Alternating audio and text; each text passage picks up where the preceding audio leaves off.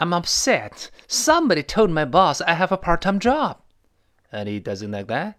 No, he doesn't. He thinks I'm too tired to work. Oh, honey, I'm sorry.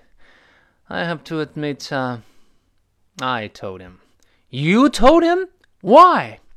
I couldn't help it. He asked me point blank.